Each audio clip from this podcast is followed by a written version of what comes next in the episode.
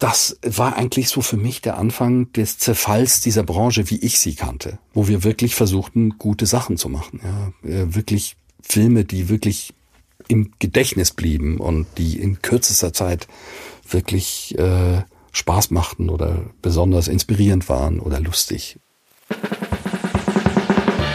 Willkommen bei Queraussteiger, ein Podcast von André Hennen, das bin ich, und German Wahnsinn, mit denen produziere ich das hier. Ich spreche hier mit spannenden Menschen, die ihre Idee umgesetzt haben, die ihr Café eröffnet, ihr Buch geschrieben oder einen ganz neuen Beruf begonnen haben. Kurz Menschen, die heute etwas ganz anderes machen, als sie früher gemacht haben. Ich will wissen, warum sie das gemacht haben und vor allem wie. Wie fängt man an, was war super und was sollte man besser vermeiden. Los geht's mit einem ehemaligen Filmproduzenten, der heute Bäcker ist. Queraussteiger Christian Ebi. Willkommen zur 34. Folge Queraussteiger. Ähm, ich möchte heute mal was Neues ausprobieren. Da könnt ihr mir auch gerne mal auf Facebook oder Instagram, da gibt es Seiten, die da auch heißen Queraussteiger, da könnt ihr mir gerne mal nachher schreiben, ob ihr das gut oder schlecht fandet. Denn ich habe normalerweise immer eine sehr detaillierte Vorbereitung und Recherche und sitze hier mit drei, vier Seiten mit Fragen. Und heute mache ich das mal nicht. Ich habe hier nur so einen halben Zettel mit, mit so ein paar Stichpunkten und ich weiß über meinen Gast auch wirklich nur das Nötigste und äh, wird hier einfach die Recherche während des Gesprächs quasi machen. Äh, schreibt gerne mal, wie ihr das findet oder ob ich dann das nächste Mal wieder viele Fragen mache. Äh, apropos das nötigste Wissen. Mir gegenüber sitzt mein Lieblingsbäcker. Ich habe tatsächlich die äh, vorgestern oder so war das. Da war ich bei dir im Laden, habe mhm. einen Schweizer Birli gekauft und direkt zum Brot gefragt, ob du nicht mal zu Gast äh, sein möchtest. Äh, er war nämlich vorher Werbefilmproduzent und ganz vorher auch äh, Pianist gelernt. Und kannst gleich nochmal drauf Mhm. Antoine, da wird gerade das Gesicht verzogen. Schlechter Pianist. Genau, dieser, dieser Bäcker, muss man dazu sagen, das ist, der wurde hier auch schon in Hamburg zum, also letztes Jahr wurde er zum besten Bäcker der Stadt ausgezeichnet und dass mit dem Bäcker irgendwas nicht so ganz bäckermäßig ist, habe ich gerade auch schon ihm gesagt, weil der sieht eigentlich ein bisschen zu gut aus. Der Laden, der ist vier Quadratmeter, ist komplett schwarz, also matt schwarz mit einem kleinen Apothekertisch da drin und darauf liegt Brot. Also so Bäcker sehen einfach nicht so aus. Da dachte ich mir, okay, da war schon irgendwie was im Argen mal. Ähm, genau, und zack, da ist er. Ich freue mich riesig, dass du da bist. Christian Elbi. Ja. Dankeschön. Danke, ja, dass ich hier sein darf. Genau. Und ich, ich würde tatsächlich, ähm, warum, also wie war das, weil du gerade das Gesicht schon so verzogen hast? Was mit war da Pianisten. mit dem Pianisten los? Also das war ähm, ein Artikel, ich glaube im Abendblatt, oder ich weiß es nicht mehr, wo der war. Auf jeden Fall, äh, oder war es in der Mopo? Auf jeden Fall war das ein bisschen falsch verstanden mit dem Pianisten. Also ich habe, äh, ich wollte mal Pianist werden und habe eigentlich ein Leben lang, meine ganze Jugend, habe ich eigentlich Klavier geübt habe Schule geschwänzt, äh, um Klavier zu üben.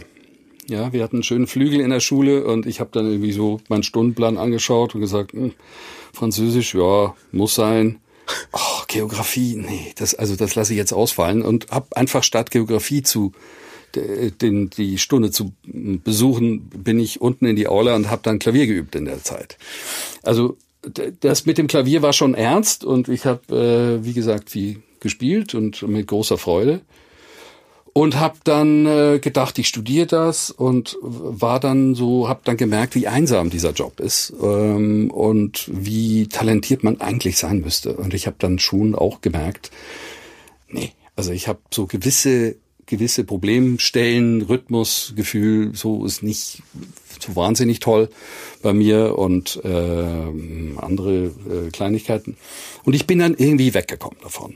Also ich habe dann irgendwie aufgehört, aber habe gedacht, klassische Musik, das ist natürlich mein Leben gewesen bisher, das ist auch toll und habe mich dann äh, hatte dann eine Chance am Basler Theater einen Regieassistentenjob zu machen an der Oper.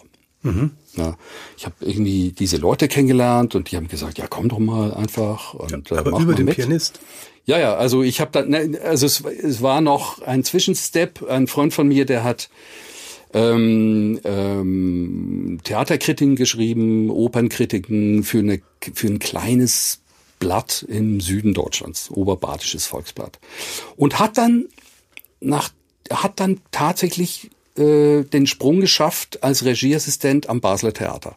Und hat dann diesen Job natürlich, der war dann markant und hat gesagt, mach doch du einfach weiter da bei der Zeitung. Und dann habe ich mich da vorgestellt und dann haben die gesagt, ja, schreib mal und so. Und dann war ich plötzlich äh, Kritiker für dieses kleine, äh, für diese kleine Zeitung. Und habe dann also in blutjung und völlig unerfahren, habe ich dann angefangen, so Besprechungen zu schreiben, ja, und konnte natürlich in jedes Theater, konnte alles sehen. Ich konnte in jedes Konzert, konnte sogar ins Kino, gratis. Wie alt Mit, warst du da? Da war ich, ähm, da war ich so äh, 22. Oh ja. 21, 22. Und die haben das Zeug immer gedruckt, tatsächlich. Und, und ähm, dann fing es so an, dass äh, ich da so in der Kantine rumhing am Basler Theater und dann habe ich mal diesen Regisseur kennengelernt, der kannte dann meine Kritiken und hat gesagt, ah, ah war eine gute Kritik und so, toll. Willst du nicht mal selber, willst du nicht mal selber mitmachen? Bei so einer Produktion? Und habe ich gesagt, äh, ja, natürlich. So. Und so kam das, dass ich dann, ähm, dass er mich einlud, eine Produktion zu begleiten als Volontär. So, in der, in der Funktion eines Regieassistenten. Und dann weiß ich noch, ich, ich war da, ich habe ja ursprünglich dann äh, eine andere Ausbildung ja gemacht, abgeschlossen, eine Banklehre tatsächlich. Hab danach äh, gewusst, ich gehe nie mehr in der Bank zurück, nie mehr in meinem Leben werde ich irgendwie auf diesem Job arbeiten, nicht so und habe dann ähm, vorher schon so hin und her gesucht. Ich wusste, es ist was mit Kunst, äh, habe in der Galerie gejobbt und kam also plötzlich, ohne dass ich's ohne dass ich es mir vorgenommen habe, landete ich im Theater. Und ich weiß noch den ersten Tag, wo ich in dieses, auf diese Probebühne kam, in diese Probe, ich war geflasht, ich war elektrisiert. Ich wusste, das ist mein Platz, das ist mein Ort. Ich habe meine Bestimmung gefunden. Ja, also das war so großartig und warum genau? Ähm, also Erstmal war man umgeben von Genius eines tollen Komponisten, der natürlich da wurde ja geprobt mit Musik, da waren ja. Flügel, da die Musik hat man gespielt, äh, die hat man gesungen, die hat man dargestellt, geprobt. Ja, man war also täglich praktisch beflügelt von diesen schönen, äh, von dieser tollen Musik. Ja. Ich weiß noch, das war die Tosca von Puccini. Ich liebte dieses Stück. Und das war das Erste. Ja. Das Zweite war, dass diese Leute alle jeden so aufnahmen der da auf der Probebühne war. Also ich fühlte mich zum ersten Mal irgendwie wahrgenommen und die Leute haben mit mir gesprochen. Die tollen Sänger, die ich nur kenne, die ich nur kannte von der Bühne, mit denen konnte ich plötzlich Gespräche führen und die haben mich wirklich wahrgenommen, ja. Und ähm, dann hat mich natürlich interessiert, was der Regisseur macht mit dieser Szene, ja? was die Leute auf der Bühne machen. Ja. Warum? Was sind die Motivationen? Was sind das für Figuren? Was, ähm, was ist das für eine Geschichte, die man da erzählt?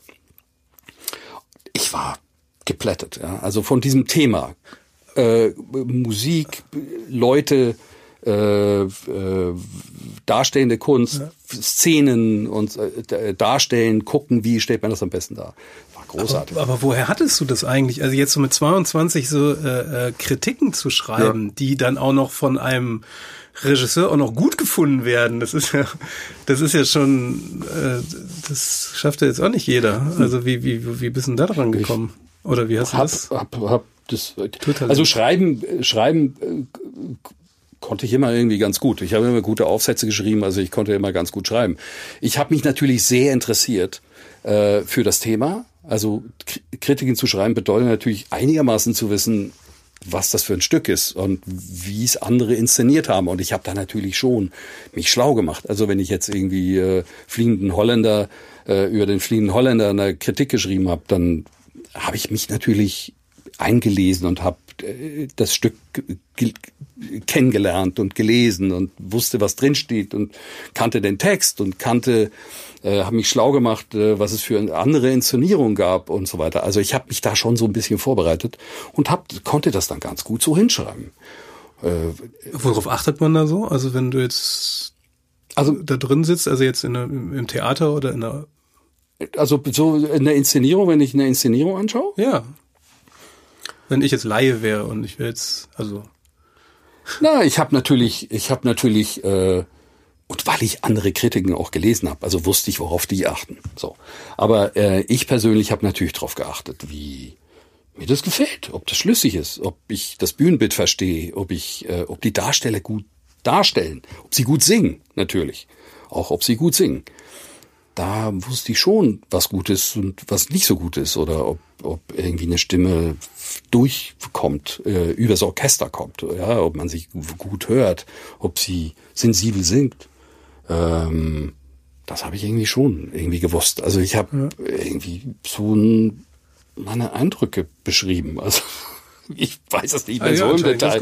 Aber, ja. aber das ging, es ging ganz gut. Ich habe natürlich auch dadurch, dass ich andere Kritiken gelesen habe, habe ich so ein bisschen den Singsang mhm. eines Kritikers äh, wahrgenommen und bin dann da auch so ein bisschen, habe das so ein bisschen imitiert. Also auf jeden Fall war es gut genug für dieses kleine für diese kleine Zeitung, Oberbadisches Volksblatt, ich meine, das war eine kleine Auflage, ne? das ja. war eine Region, äh, die abgedeckt wird von denen, eine kleine Region. Also die, für die war das gut genug und irgendwie liest natürlich auch ein Regisseur, wenn dann die Kritik auch gut ist, liest er die natürlich gerne. Ja, also es war dann schon so, dass also hast sie nicht wüst beschimpft. Ich habe sie nicht übel zerrissen oder so. Also die Kompetenz hätte ich wahrscheinlich auch gar nicht gehabt, das zu argumentieren. So ja. wirklich. Also ähm, ging, das ging irgendwie ganz gut auf. Aber ich habe nicht mal daran gedacht. Also ich habe jetzt nicht das irgendwie toll besprochen, um irgendwo äh, nee, nee, die Weg zu bereiten für was anderes, sondern ja. ich habe es einfach so geschrieben, weil jetzt ja auch gefallen. Also ja, das, dann hat man natürlich direkt auch einen guten Stand tatsächlich. Also wenn man das dann ehrlich so schreibt, genau. dann kommt man da. Und wie war das dann? Und dann war das so, dass ich als Regieassistent ähm, habe ich dann, äh, ich, ich habe den Job so gut gemacht, diesen ersten, dass ich dann im, im Programmheft stand als Regieassistent und sie haben mir auch ein bisschen Geld gegeben. Also und der eigentliche Regieassistent, der das machen sollte, der steckte, glaube ich, damals in einer Depression. Also der kam einfach nicht zur Arbeit. So war ich also der Einzige, der es gemacht hat und ich habe es gut gemacht.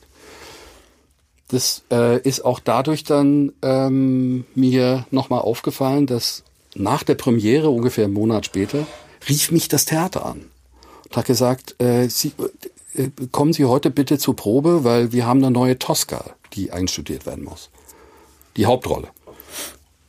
Also ich, ich, was, äh, ich soll die einarbeiten? Ja, ich, klar, ich kenne ja die Inszenierung. Also okay, ich komme vorbei. Ich habe das zwar noch nie gemacht, aber ich mache das jetzt einfach. Und dann war das eine Probe, die lief so perfekt. Die lief so perfekt und ich wusste so genau, was die, was ich der sagen soll. Ja, ja. und hab so eine geniale Probe, zwei Proben waren das, um sie für den Abend einzuarbeiten. Ne? Das war so genial. Das war ein bisschen Glück gehabt auch, ne? Das ist, ich habe einfach, äh, da passte alles, ja. Und ja. der Studienleiter kam zu mir hinterher und hat gesagt, wie oft haben Sie das schon gemacht? Ich sag, das war meine erste Probe. Meine allererste Probe war das. So, also das lief einfach sehr gut und das passte zu mir und zu dem, wie ich die Dinge aufnehme und wiedergebe und mit Menschen kommuniziere. Also ich konnte das einfach ziemlich gut. Das war einfach, ich habe mich wahnsinnig wohlgefühlt und ja. äh, war keine Sekunde gekünstelt oder ich muss jetzt einen auf dicke Hose machen oder wie auch immer. Es war einfach eine ganz authentische, schnurgerade Geschichte.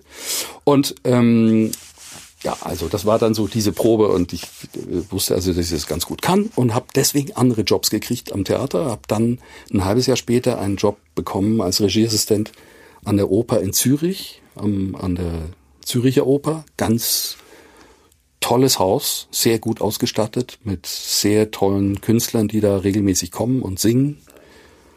Ähm, und da habe ich dann eine feste Stelle bekommen, tatsächlich. Eine der zehn Stellen, die es gibt in der Schweiz. Großes Glück gehabt. Nochmal großes Glück.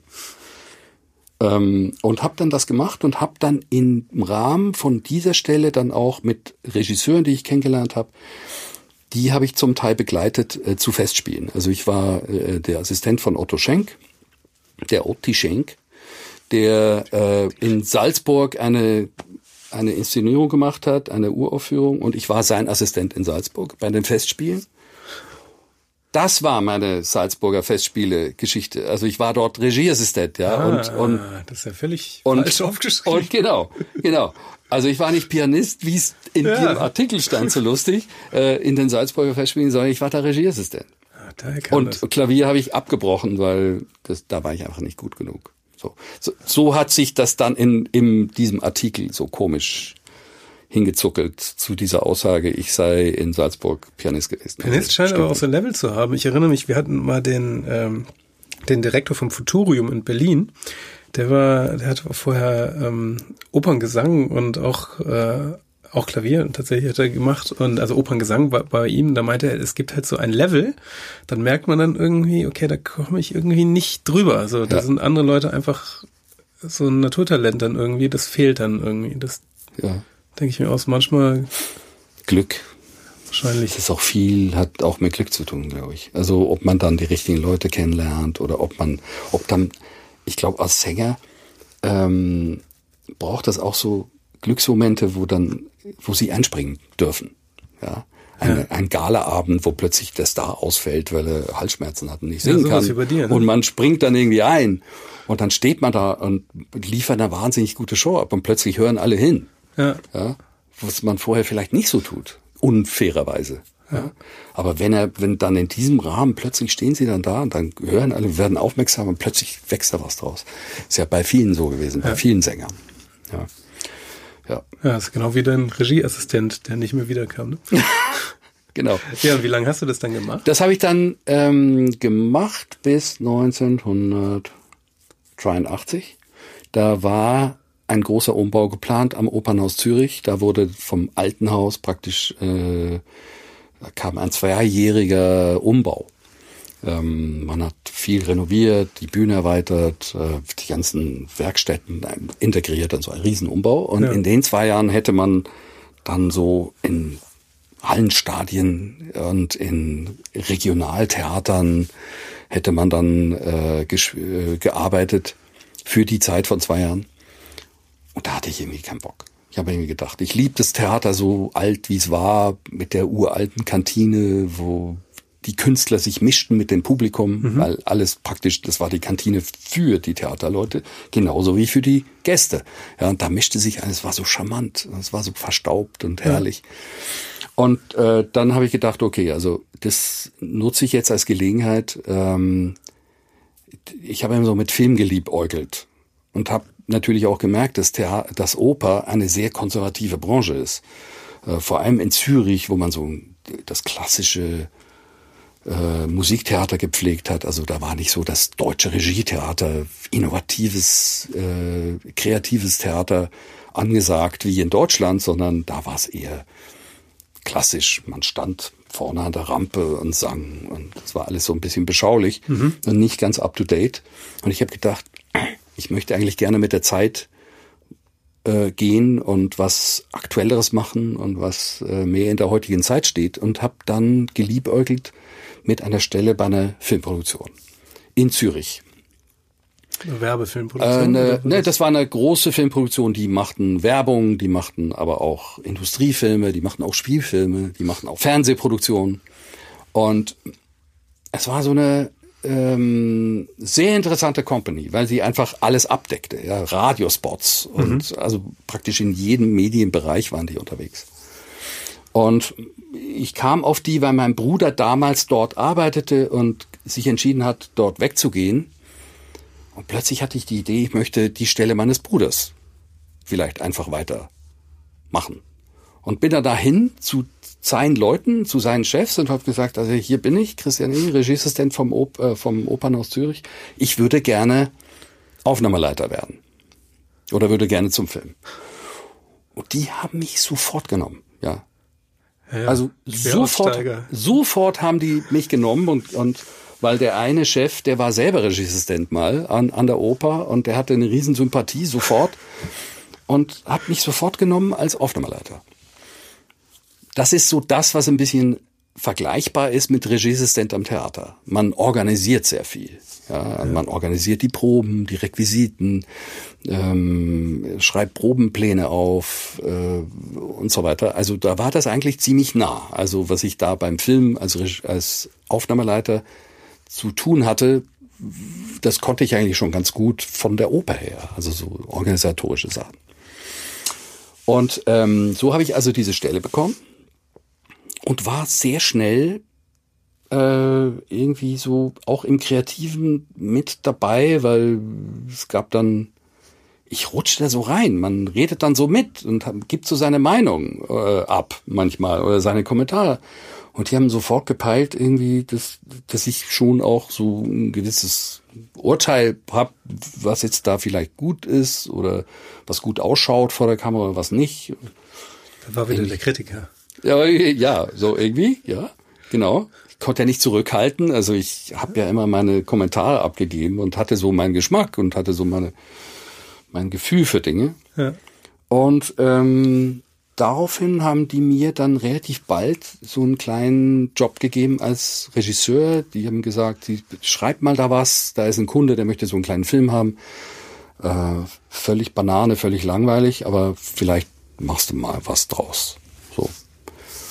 Und dann habe ich mich hingesetzt, habe was geschrieben und äh, ich weiß noch, ich habe so eine kleine Geschichte geschrieben mit einem Learjet. Und Schon dann, von 80er, 90er war das, eine, ja, ja, war das ja. eine Nummer, ne? Ja, ja, ja, große Nummer. Und, und äh, bin ich damit zum Produzenten und der hat gesagt, pff, vergiss es, viel zu teuer, die Kohle haben wir gar nicht. Sag ich, aber hat nicht der Nachbar von unserem Studio, das ist doch die, das ist eine VW, große VW-Händler äh, ist das, von dem man gehört hat, dass die einen Learjet haben. Ja? Habe ich gesagt, könnten wir nicht zu denen und sagen, wir wollen in eurem Learjet, der am Flughafen steht, drehen. Wir rollen ihn ja nur aus dem Hangar und dann wieder zurück. Das ist ja eine Nacht und der steht ja eh da. Also vielleicht. Bringt Geld. Genau. Und vielleicht kann ich da einen Deal machen. Da sage ich, ja, probier das mal, aber eigentlich geht das nicht. So habe ich die angerufen und habe tatsächlich den diesen Learjet aus der Rippe geleiert für kein Geld. Ja.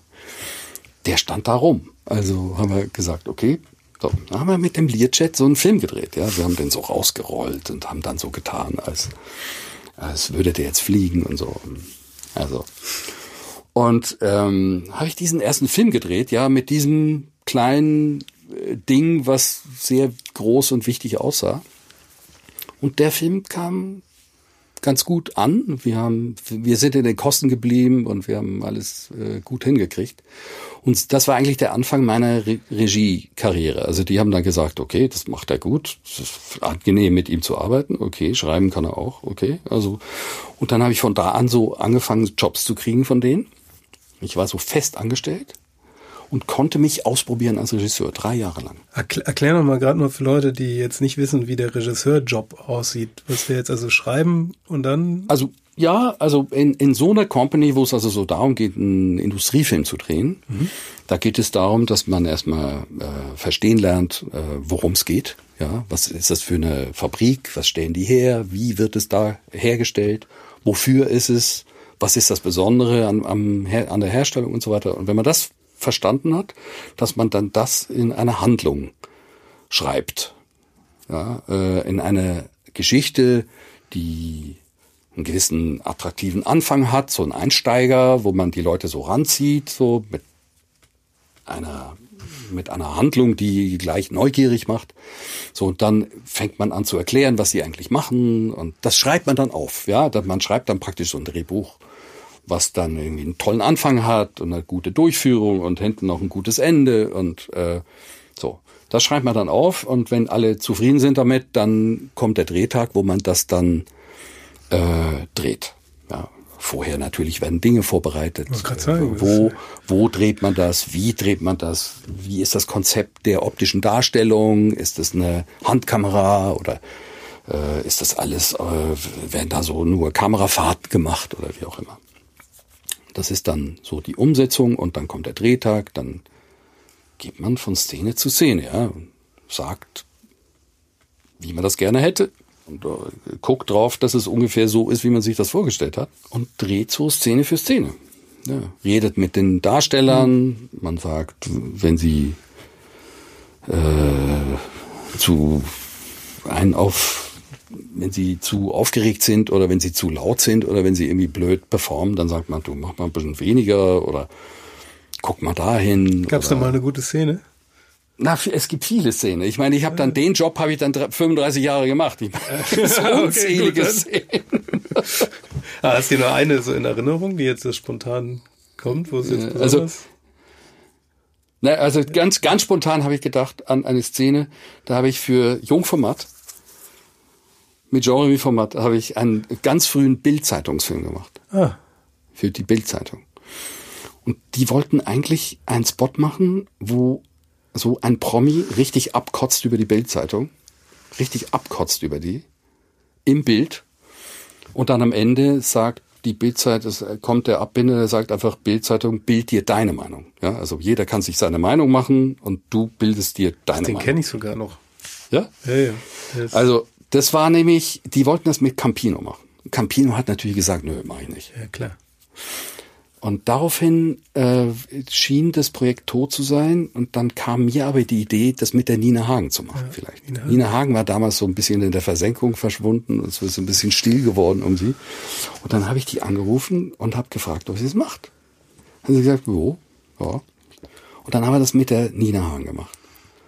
Und dann haben wir uns entsprechend vorbereitet und ähm, da kam Nina vier Stunden zu spät. Ja, wir haben gewartet und gewartet und wussten nicht, ob sie kommt und so. Und da kam sie und äh, war so ein bisschen zugedröhnt auch und hat sich laufend immer wieder einen neuen Joint äh, äh, gedreht und äh, reingeschoben, reingezogen und war so ein bisschen wie neben der Kappe. Also man konnte kaum reden mit der. Also sie, so sie, spielt keine Rolle zerstreut. auf Deutsch. Sie ist genauso. Nein, sie ist genauso total verpeilt, ja. Und die haben schon gedacht, boah, was wird denn das? Und so, okay, also gut. Und dann haben wir also das, die Kamera hergerichtet und gesagt, okay, hier so, das Licht steht ungefähr. Und sie hatte, sie hatte so eine lustige Frisur mit einem Vogelnest drin, weiß ich noch. Also so, ein Vogelnest in ihren Haaren. Das war so total witzig. So. Und dann ging es eben darum, dass man sagt, okay, Nia, du sagst jetzt, was du scheiße findest an der Bildzeitung. Ich meine, darum geht's, ja. Mhm. Also was du anregst und wie das bitte sein soll. So. Und sie hat aber nie gesagt, was sie sagt. Ich hätte immer gesagt, ah, mm, ja, komisch und so ein bisschen, wie gesagt, so verpeilt äh, kam sie daher. Und dann mit der ersten Klappe wir haben nur die Klappe geschlagen. Sag, okay, Kamera dreht, Kamera drehte, die Klappe wurde geschlagen. Auf diesen Fingerschnipp war Nina eine Granate.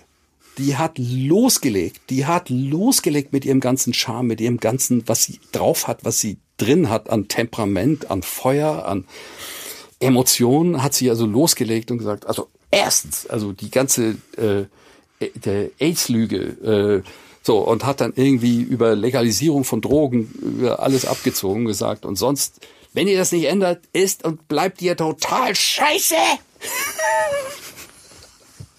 so, das war ein Take.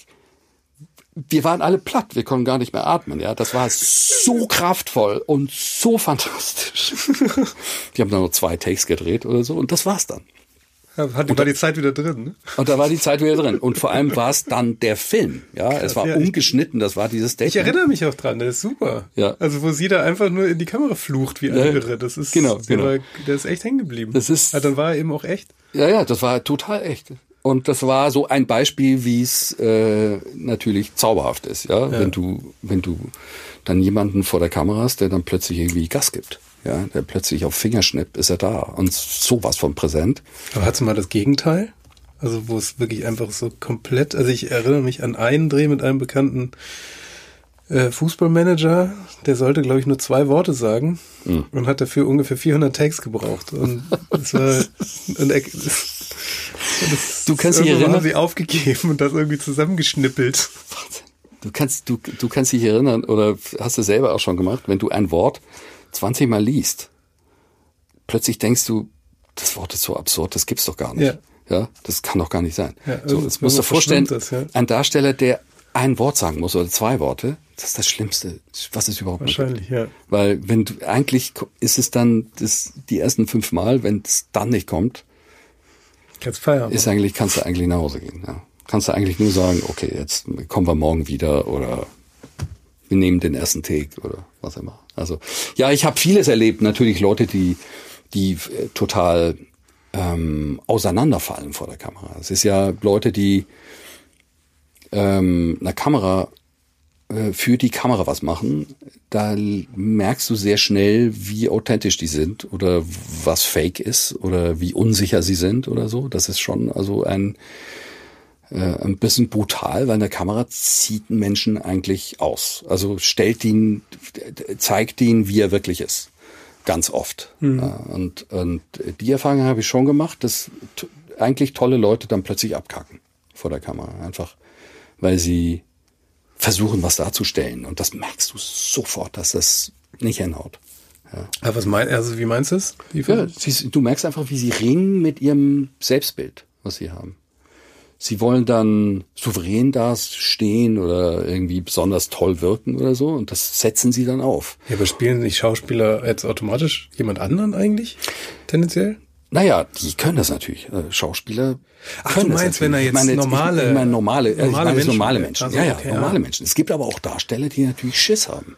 Ja. Es gibt natürlich auch äh, äh Schauspieler, die mm, nicht oft drehen.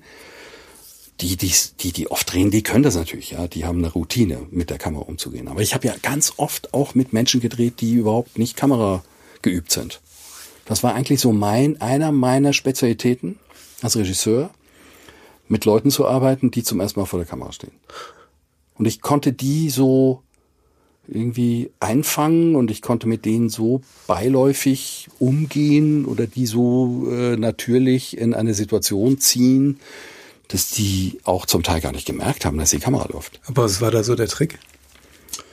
Ja, eigentlich das war der Trick, dass, dass ähm, ich äh, sehr viel äh, mit in natürlichem Licht gedreht habe jedes Filmset, wie man sich das vorstellt, ja, da stehen Lampen rum und dann kommt der Regie, kommt der Tonassistent und schlägt noch die Klappe vor der Nase und oh, jetzt läuft der Ton, oh, jetzt läuft die Kamera, oh, jetzt muss ich gut sein, oh, jetzt muss ich irgendwas Tolles sagen oder muss besonders gut rüberkommen. Und ich habe das alles nicht so gemacht, sondern ich hatte eine kleine Kamera, klitzeklein, die war so klein, dass ich sie in der Hand haben konnte und ich habe dann so mit Leuten eigentlich immer selber die Kamera geführt und habe so mit denen, habe die so in ein Gespräch verwickelt und habe immer so ein bisschen auch gedreht, so dass sie es nicht gemerkt haben. Also ich habe die Kamera dann so in der Hand gehalten und wusste ja ungefähr, was für ein Bild ich mache, auch wenn ich nicht durchguck. Hm. Und habe die so abgelenkt oder abgeholt, so dass die gar nicht peilten, dass es da Film gemacht wird. Wie also Fotograf eigentlich, auch, ne? Ja, so eine Art. Also ich habe auch immer, aus dem Grunde habe ich geliebt, mit äh, vorhandenem Licht zu drehen, weil die Leute schon gar nicht irgendwie merken, dass das ein Set ist. Ja, wenn da keine Lampen rumstehen, ja, klar. sondern wir haben unser Licht so konzipiert, dass es dann genau richtig ist in dem Licht, was da war. Ähm, und haben uns dann dahingestellt, wo es wirklich gut aussah. So dass die Leute gar nicht peilten, dass das ein Set ist. Ja, das war, kam so rüber wie eine Probe. Ja wo wir einfach nur so plaudern und so ein bisschen so tun, als ob und irgendwie, du könntest ja das noch sagen und hier und die haben einfach so improvisiert und haben gar nicht gemerkt, dass jetzt das die eigentliche Aufnahme ist, dass es jetzt darauf ankommt, dass das der große Moment ist. Haben sie gar nicht gemerkt. Und so habe ich wirklich, wirklich gutes Zeug aus Leuten rausgeholt, die noch nie vor der Kamera waren.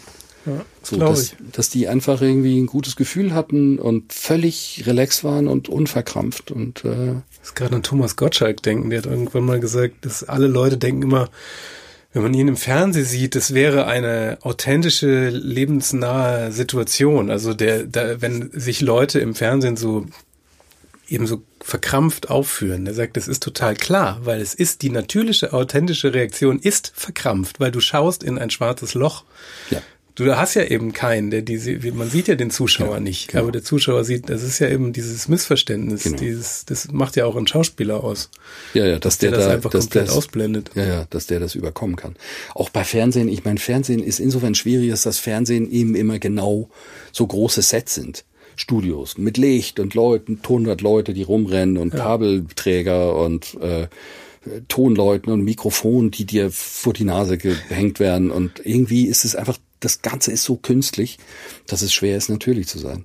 Und wir haben eben den Vorteil gehabt, äh, bei unserer Art des äh, Filmemachens, dass wir da ganz anders vorgehen konnten. Viel kleinere Crews. Ich habe dann immer geguckt, dass möglichst niemand im Raum ist. Oder ganz wenige nur. Und äh, das hat äh, wahnsinnig geholfen. Ja, dass wir A, Bilder gemacht haben, die nicht so künstlich inszeniert waren. Also wir haben ja auch die ganzen Filme so gemacht mit, mit, mit vorhandenem Licht. Und da haben eigentlich immer die natürlichen Situationen gesucht. Die authentischen Situationen auch. Und äh, so haben wir, glaube ich, ganz gut ähm, ähm, ja glaubwürdige äh, Szenen gemacht, wo wir dann auch natürlich extrem frei waren, Dinge auszuprobieren. Ja, äh, wenn man nicht ein Set hat, wo alles so festgeschrieben ist und man dreht nur eine Szene oder ein Wort ja. 40 Mal hintereinander. Wie bitte kann man da noch natürlich sein? Nee. Ich meine, das ist alles so fremd ja. und, und abartig. Und wir haben das immer so gemacht, dass wir so über ein Gespräch und so einlullend für die Menschen und äh, sehr einfach mit kleinem Team gearbeitet haben und dadurch einfach viel Authentisches einfangen konnten. Aber wenn du sagst wir, meinst du dann deine eigene Produktion, die du irgendwann gegründet hast, oder warst du jetzt noch bei der also Produktion, wo die, du damals die Crew? Nee, ich habe dann angefangen hast. um die Geschichte weiterzumachen, ich habe dann äh, dort äh, drei Jahre lang als Regisseur mich praktisch ausbilden lassen dürfen und gleichzeitig ein Gehalt gehabt. Also das war ein Traum. Es war praktisch wie eine bezahlte Filmschule. Ja. Ähm, und habe dann ähm, noch ein Jahr dann für die exklusiv gearbeitet, also, aber als freier Mitarbeiter. Die haben darauf bestanden, ja, du kannst frei sein, aber du arbeitest bitte nur für uns. Das ist was gibt's was Tolleres. Ich habe mehr verdient, ich habe nur die Hälfte gearbeitet und hatte ein sicheres Auskommen, weil ich habe äh, Jobs von denen bekommen, einfach zugesichert. Ne? Ja. Und das habe ich dann ein Jahr noch gemacht und dann äh, war ich wirklich frei und habe dann äh, angefangen, ähm, hab, hab, äh, wollte nach Amerika nochmal, habe ein Jahr versucht, in Amerika Fuß zu fassen als Regisseur, was überhaupt nicht klappte. Da hat keiner auf mich gewartet, natürlich. Und dann bin ich wieder zurückgekommen in die Schweiz und habe dann mit einem Kollegen eine Filmproduktion gegründet. Und das war eigentlich der Anfang meiner Selbstständigkeit. Das war 1987. Da habe ich eine Firma gegründet mit meinem Buddy und seitdem war ich eigentlich selbstständig. Ich war Teilhaber dieser Filmproduktion und äh, so war es dann eigentlich mein ganzes Leben lang. Mit wechselnden Konstellationen. Äh, war ich eigentlich immer Produzent. Also das heißt, ich war Regisseur, aber als Produzent der, der praktisch die Jobs kriegen musste. Ich musste sie kalkulieren. Äh, ich habe sie kalkulieren lassen von einem Menschen, der das gut kann. Aber ich war praktisch der Besitzer von der Filmproduktion und, und stand dafür gerade, dass der Film für dieses Geld in der Zeit äh, so gedreht wurde, dass alle zufrieden sind. Ja, so rein rechnerisch müsste das so Ende der 80er gewesen sein, oder? Genau, also das war 86, 87 haben wir die ja. Company gegründet und seitdem war das praktisch mein Leben, ja, hast war das die, mein Job. Hast ja die besten 20 Jahre der Werbebranche mitgenommen. Ja, genau. Die 90er. Ich bin, ich bin ja rein, als alles doof wurde, wurde mir dann im Rückblick betrachtet äh, genau, mitgeteilt. Ich, ich, ich habe dann, ich habe dann tatsächlich ähm, die 90er Jahre in Deutschland mitgemacht. Äh, das kam so. Äh, ich hatte äh, dann diese erste Company, die wir gegründet haben, die haben wir dann, da haben wir dann mit einer anderen Company uns zusammengeschlossen und wir waren plötzlich vier Leute. Also das waren, das war eine Filmproduktion mit zwei Regisseuren und ich hatte ja meinen Freund, der war auch Regisseur. Und so haben wir uns zusammengeschlossen zu einer Filmcompany äh, mit vier Regisseuren. Ja. Und das klappte auch wahnsinnig gut und äh, wir haben viel Umsatz gemacht und tolles Business. Und irgendwann merkte ich aber, ich, das ist mir alles zu eng in der Schweiz. Wir haben vier Regisseure, wir sind vier Freunde. Keiner hätte versucht, äh, in fremden Gebiet nach Kunden zu suchen, also äh, mhm. Äh, praktisch über einen Zaun zu fressen, ja, also, also dem, dem Kollegen irgendwie einen Kunden abzujagen. So waren also praktisch das kleine Land Schweiz, was sowieso einen kleinen Output hatte oder eine kleine Produktionsmenge, mhm. äh, war das noch viergeteilt. Also ich durfte praktisch nur ein Viertel, also praktisch nur meine Kunden bearbeiten. Und das war mir einfach zu wenig, das war einfach zu wenig Arbeit. Das mhm. war einfach zu wenig Kunden. Also kam mir die Idee zu sagen, lass uns doch mal nach Deutschland gehen. Lass uns mal in Deutschland gucken, was da ist. Und dann haben wir das entschieden, dass wir in Hamburg eine kleine Filiale gründen und dass ich als Stadthalter hier in Hamburg mal schaue, ob ich hier Business generieren kann. Und ich bin dann 1991 nach Hamburg gekommen und habe versucht, Jobs zu kriegen und ich habe dann Agenturen besucht äh, und habe gesehen, was die machen, ja, was da an Potenzial, an Jobs ist, nur in Hamburg. Und dann war ich aber auch in Frankfurt und in München und in äh, Köln, äh, Düsseldorf und habe gesehen, was da ein riesen Potenzial an Arbeit ist. Aber ich habe gerade noch keine Jobs gekriegt am Anfang. Ist ja klar, es braucht eine kleine, einen kleinen Moment, bis man das Vertrauen hat, bis man meinen ersten Job kriegt. Und in der Zeit äh, sind dann meine Kollegen sehr ungeduldig gewesen und haben gesagt, ja, wo bleiben jetzt diese großen Jobs da aus Deutschland? Und ich habe gesagt, ich, äh, ich brauche Zeit. Und in der Zeit haben wir dann, sind wir dann irgendwann übereingekommen, ähm, dass ich meine Anteile von der Schweiz tausche gegen deren Anteile von Hamburg. Also wir waren ja mhm. gleich beteiligt an allem. Und ich habe dann einfach gesagt, okay, ich möchte eigentlich gar nicht mehr zurück nach Zürich, sondern ich würde gerne Deutschland übernehmen. Und die hatten kein Interesse an Deutschland. Also habe ich dann meine Anteile getauscht gegen deren Anteile von Hamburg. Und so bin ich dann, habe ich dann meine Company äh, plötzlich alleine besessen in Hamburg und war für mich alleine verantwortlich und habe äh, Schlag darauf sind Jobs gekommen und ich konnte eigentlich die tollen 90er Jahre mitmachen, wo ja. Springer Kobi und Jung vom Matt aufkam. Springer Kobi war schon da.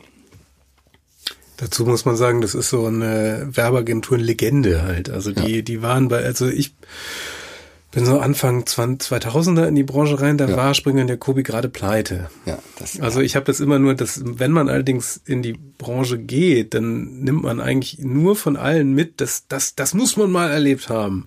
Also ich habe es selber auch nicht erlebt, ich habe es nur immer so aus zweiter Hand. Das muss fantastisch gewesen sein, also ja. genauso Madman-mäßig, wie man sich das auch immer ja. so vorstellt, ja. mit äh, völlig absurden Partys und und das habe ich dann einen neuen Style. Es war einfach, es war interessant zu sehen, ähm, dass äh, das Phänomen Springer Kobi äh, stand für mich dafür, dass Deutschland äh, sich vereinte. Also dass Deutschland plötzlich, also dass die, dass die Mauer fiel und dass Deutschland plötzlich ein riesengroßes Land war.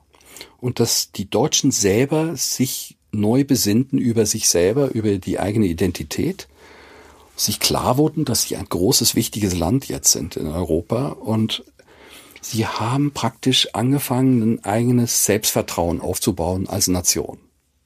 Ich als Schweizer darf das sagen, ja, äh, ganz, ganz. Äh, ich, ich war ja Schweizer, ich habe das so beobachtet aus der Schweizer Perspektive. Äh, ich habe einfach gemerkt, dass die, dass in Deutschland plötzlich ein, eine Bereitschaft war, nach eigenen Talenten zu suchen. Mhm.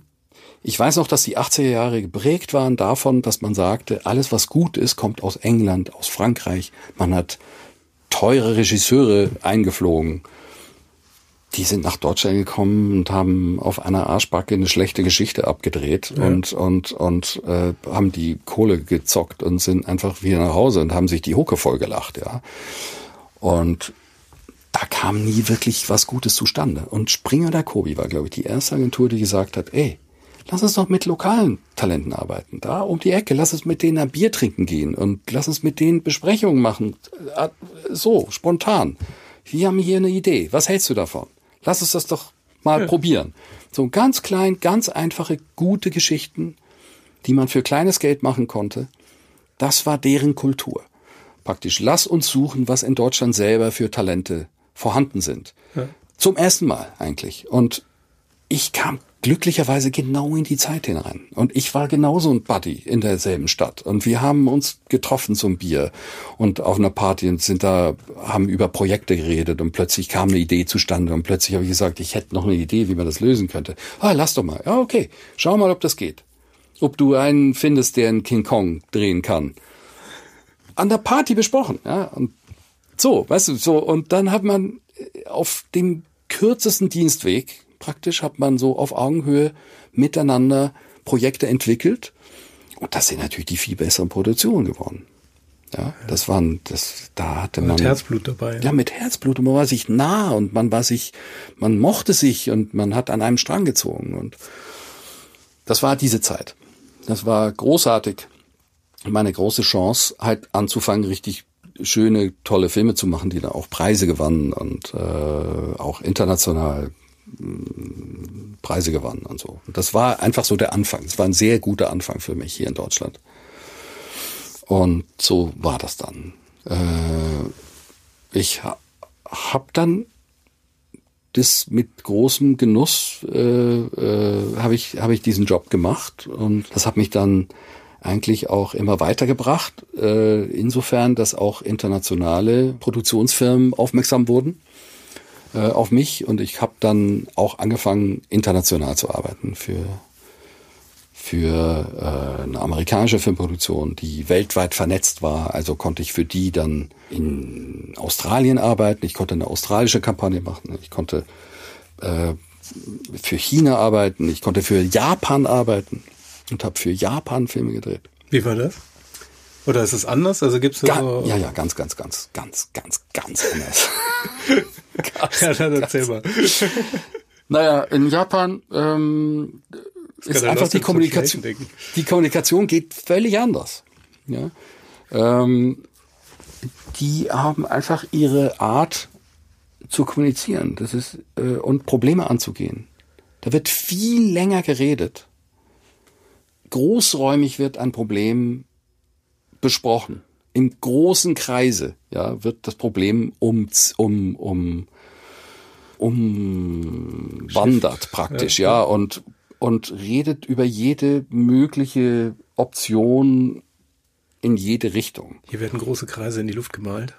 So ungefähr, ja. Also und irgendwann verdichtet sich's dann so in eine Gangart und im Moment, wo man sich dann einig ist, also im Moment, das Ganze kocht sich dann so ein in eine Lösung hinein und dann geht's wie durch Butter. Dann geht's Schlag auf Schlag.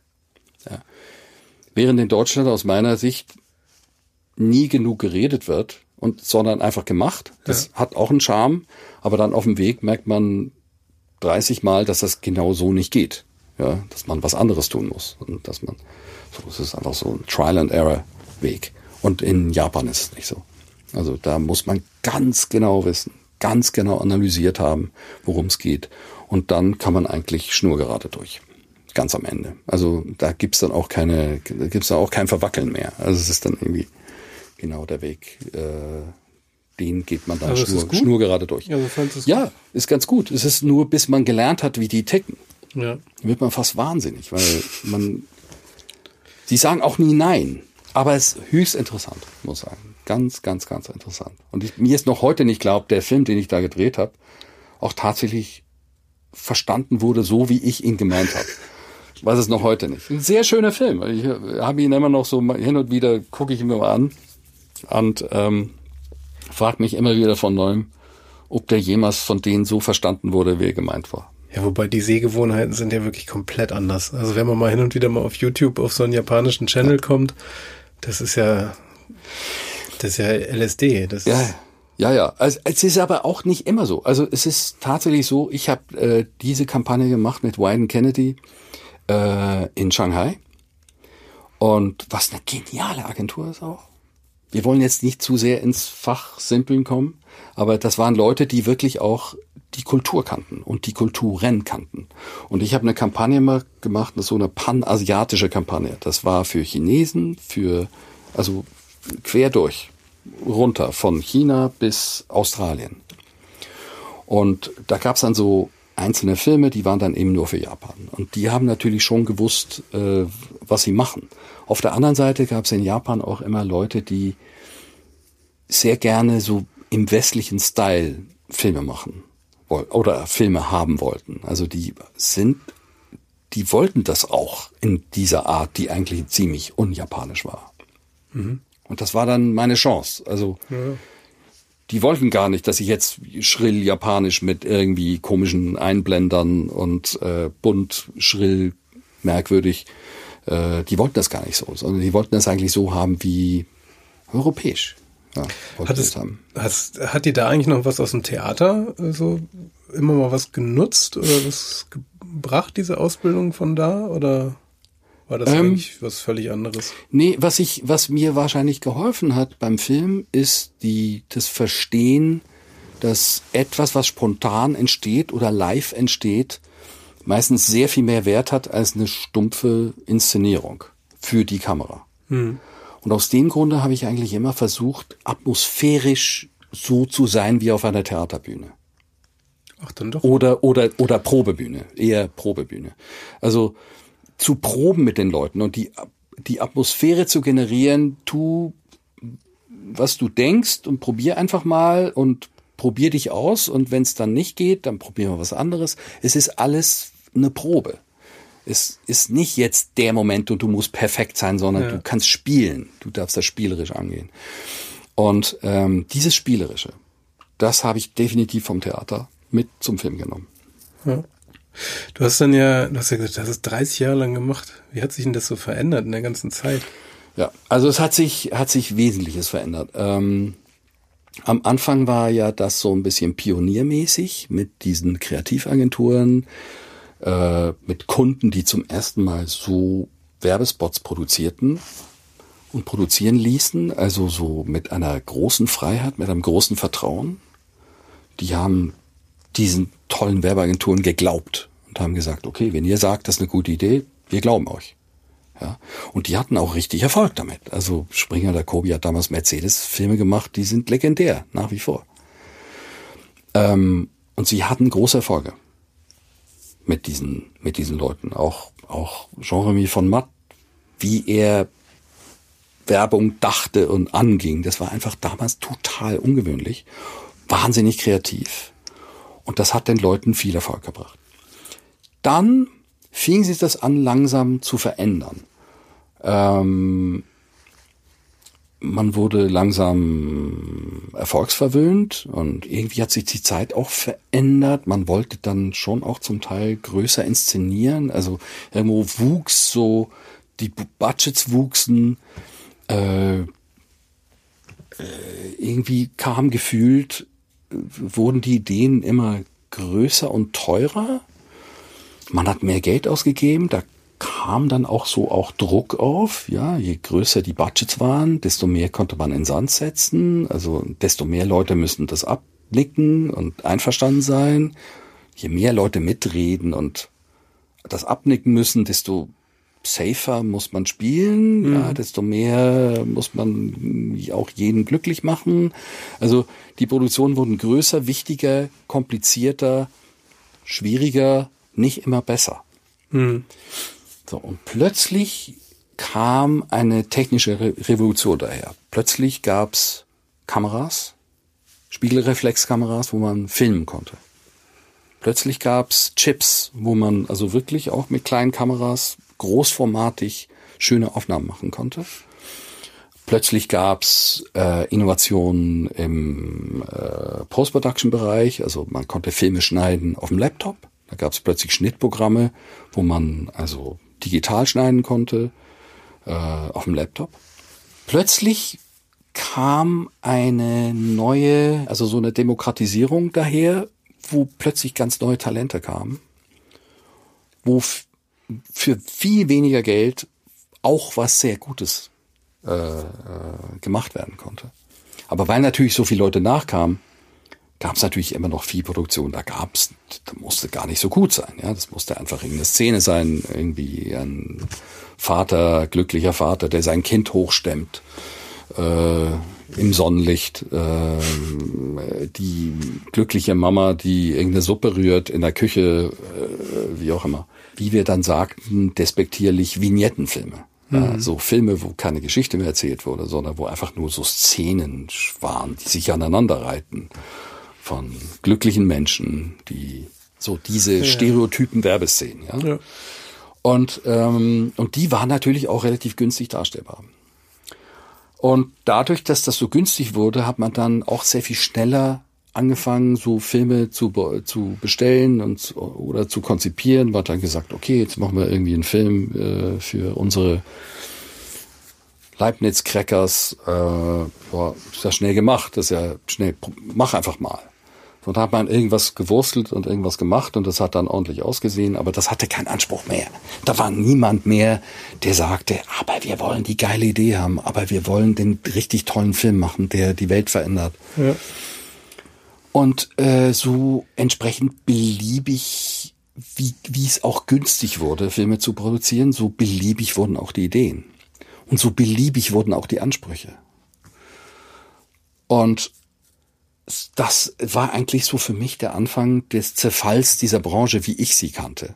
Hm. Wo wir wirklich versuchten, gute Sachen zu machen. Ja, äh, wirklich Filme, die wirklich im Gedächtnis blieben und die in kürzester Zeit wirklich äh, Spaß machten oder besonders inspirierend waren oder lustig oder auffallend.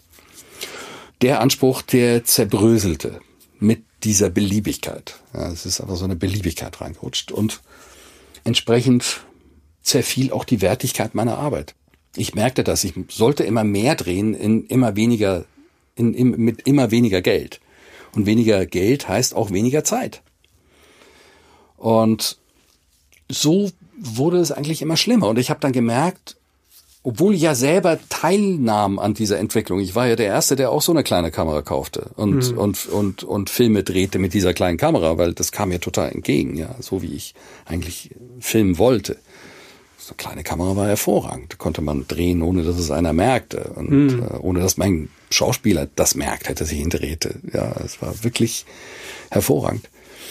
Äh, ich merkte aber eben, dass die Branche langsam kaputt geht, weil ja, der Anspruch war nicht mehr da. Es, es gab äh, es zerbröselte praktisch.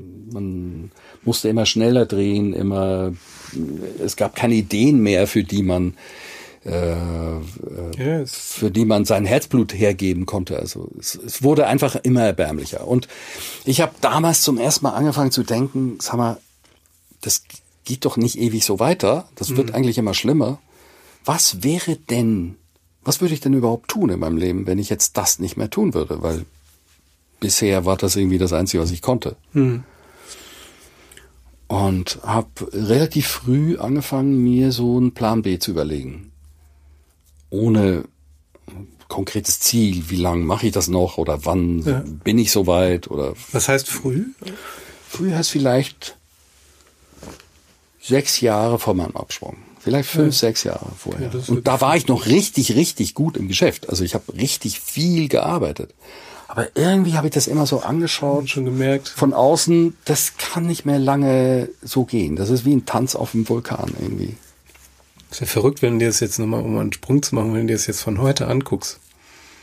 Das ist ja total irre, weil jetzt gerade auch während Corona oder nach Corona, ja, ja. Also fast, man traut sich ja kaum zu sagen, nach Corona, aber das, das, die Branche liegt ja komplett brach. Ja, ja, ja. ja. Das ist, ist ganz wirklich dreckig, völliger Wahnsinn. Also vom Timing her hast du ja, ja, ja auch irrsinniges Glück gehabt. Ja, ja, auch. Glück, ja.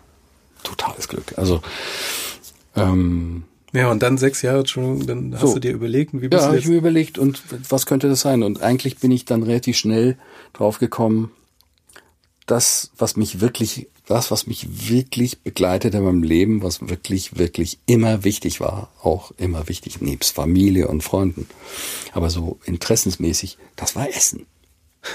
Kochen und Essen. Das hören wir hier relativ oft. Ja, ja. Kochen und Essen, das ist für mich wie. Da kann sich jeder darauf einigen. Genau. Ich hatte, ich hatte bei meiner äh, Zeit, wo ich so viel äh, gefilmt habe und viel rumgeflogen bin auf der Welt, bin ich immer nach Hause gekommen mit total Jetlag verquerer Zeit und so. Und im Moment, wo ich in der Küche stand, war das Jetlag weg. Ich konnte sofort anfangen zu arbeiten oder irgendeine Nudel füllen äh, oder äh, ein Fond kochen, äh, was über vier Stunden geht. So, das war einfach meine mein nach Hause kommen in die Küche und kochen. Meditation. Es ist wie Meditation, aber auch wunderbares Mittel gegen Jetlag und ja. gegen gegen gegen äh, übermüdet sein und so. Ähm, also wusste ich, es hat was mit Essen zu tun und ich habe viel angedacht ein Café habe ich mal überlegt, ein Café zu machen, ein tolles Café mit drüber. tollen Sandwiches und gutem Kaffee und irgendwie halt ganz klein und ganz schöner Style und gute, natürlich sehr, sehr gute äh, Qualität, tolle Sandwiches. Äh, ich habe auch mal ein Restaurant gedacht, ein kleines Restaurant, so ähnlich. Ein Restaurant mit drei Gerichten, so, weißt du, etwas, was wirklich äh, einfach ist zu machen oder einfacher. Äh, immer war für mich die Einfachheit eine Grundvoraussetzung, das zu machen, weil ich dachte, ähm, ich bin ja nicht Gastronom, ich bin auch nicht Koch, ich bin auch so, auch nicht Bäcker. Ich, es muss einfach sein. Also ich, es muss das sein, was ich kann. Einfach das, was ich kann. Reduziert auf das, was ich kann. Und das dafür so gut, wie es überhaupt nur geht. Ja. Ähm, das war so immer die Begleitung dabei, so als Hintergedanke. Und dann hat sich in der Zeit äh, mal mein Bruder gemeldet äh, bei mir und hat gesagt, schau mal hier, hat mir so ein Foto geschickt von einem Brot, was er selber gebacken hat, so ein Sauerteigbrot. Ja, er hätte jetzt eben diesen Kurs gemacht und, und das sei jetzt sein Brot. Er würde jetzt sein Brot nur noch selber backen. Und ich gesagt, ich war fasziniert, wie das aussah, ja, fasziniert. Und äh, Brot war sowieso immer mein Thema hier in Hamburg. Ich habe mein Brot aus meiner Heimat so vermisst. Äh, ich bin aus Basel und in Basel macht man speziell tolles Brot, weil in Basel werden die Brote dunkel gebacken, scharf gebacken, so dass sie eine dunkle Kruste haben. Und diese dunkle Kruste schmeckt so herrlich nach Röstaromen. Da ist Basel viel besser als die Züricher und als andere in der Schweiz. Ja, also die Basler backen sehr dunkel und machen so ist einfach richtig, richtig gut. Die Züricher gegen uns aufbringen hier. Und und ich habe ja äh, immer, wenn ich meine Mama in Basel besucht habe, habe ich so viel Brote mitgenommen, wie es überhaupt nur ging, äh, in Flieger und habe dann die tiefgefroren. Und irgendwann hat meine Mama gesagt, ich könnte jetzt wieder Brot holen für dich, aber wie kriegen wir das nach Deutschland? Äh, wie kriegen wir das nach Hamburg? Und dann ist sie nach Weil am Rhein an die Grenze da auf den LKW äh, Parkplatz, ja, wo die LKW-Fahrer dann irgendwie einen Nightstop machen und dort äh, praktisch die Nacht verbringen. Und dort hat sie geguckt, wer eine Hamburger Nummer hat und hat da angeklopft und gesagt, entschuldigen Sie, können Sie dieses Brot nach Hamburg fahren? Das ist ja total. genau. Die haben da gesagt, nö, ich muss vorher noch nach Braunschweig und ich muss oh, in Bremerhaven noch aufladen und dann muss ich da noch hin und dann bin erst in drei Tagen in Hamburg. Also es ging irgendwie nicht. Und dann Ultima Ratio, sie ging zum ICE und hat das im ersten Klasse Wagen hinter Sitz Nummer 1a gestellt, den Koffer, und ist wieder ausgestiegen. Und hat mich angerufen und gesagt, 17.30 kommt dein Brot. Wagen 1, erste das Klasse. ist ja, das ist ja eine irre Strategie. So, der Koffer, der Koffer fuhr herrenlos durch ganz Deutschland und kam 17.30 an, pünktlich. Man weiß ja genau, wo der Wagen anhält. Ja, Man kann genau dahin stehen, wo da die Tür aufgeht. Das waren genau drei Schritte rein in den Zug. Hab dann den Koffer zu mir genommen und hab das Brot dann tief Das gefroren. ist ein mieser Drogendeal. Das Genau, ist ja wirklich genau. für Brot. Also das haben wir nur so ein paar Mal gemacht natürlich. Ja, Und, das ist schon eine ähm, irre. Und irgendwann äh, eben kam kam dieses Foto von meinem Bruder daher mit diesem schönen Boot und äh, dann habe ich ihn gebeten, schick mir doch mal, schick mir doch mal äh, deinen Sauerteig. Und dann hat er mir so ein kleines äh, Gläschen geschickt mit diesem Sauerteig und ich habe dann hab mir noch so dazu seine Publikation, also, äh, seine seine Gebrauchsanweisung Ja. mitgesch mitgeschickt und ich habe dann das einfach so gemacht und habe mein erstes Brot gebacken und war ganz stolz und fand das ganz toll und und habe dann weitergemacht regelmäßig und habe dann gedacht, hm, eigentlich ist es mir ein bisschen zu sauer. Warum ist das so sauer? Und äh, habe dann einen Bäcker gefragt, äh, den ich kannte über eine Filmproduktion. Wir haben mal irgendwie in der Bäckerei gedreht. Ja? Und dann habe ich den gefragt, warum ist das so sauer? Sagte er, du darfst das, du musst das im Kühlschrank halten, damit das nicht so sauer wird.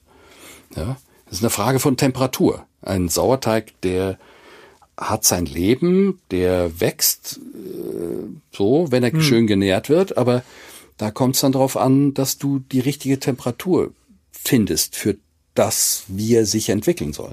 Es kann sich einmal mehr so entwickeln, dass mehr Säure sich entwickelt, mehr Essigsäure äh, oder mehr Lakt Lactobakterien, die dann eher süßlich sind und einen anderen, äh, einen anderen Geschmack ausmachen.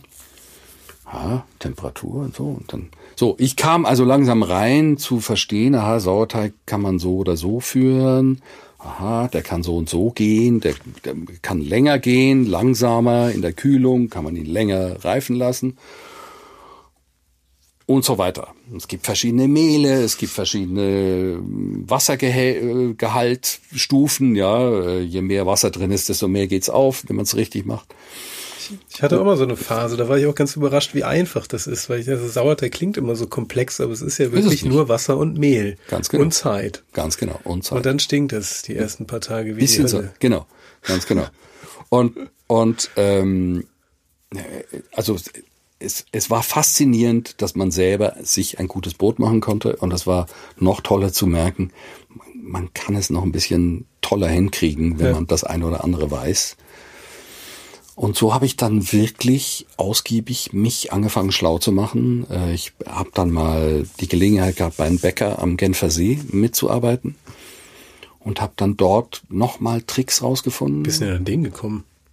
Äh, über einen Freund von mir, der in der dort wohnt, in Vevey, der wohnt dort. Das ist ein Bekannter von ihm und der wusste über meine Brotpassion und hat gesagt, du kann mein Freund mal zu dir kommen. Ja, ja, soll vorbeikommen.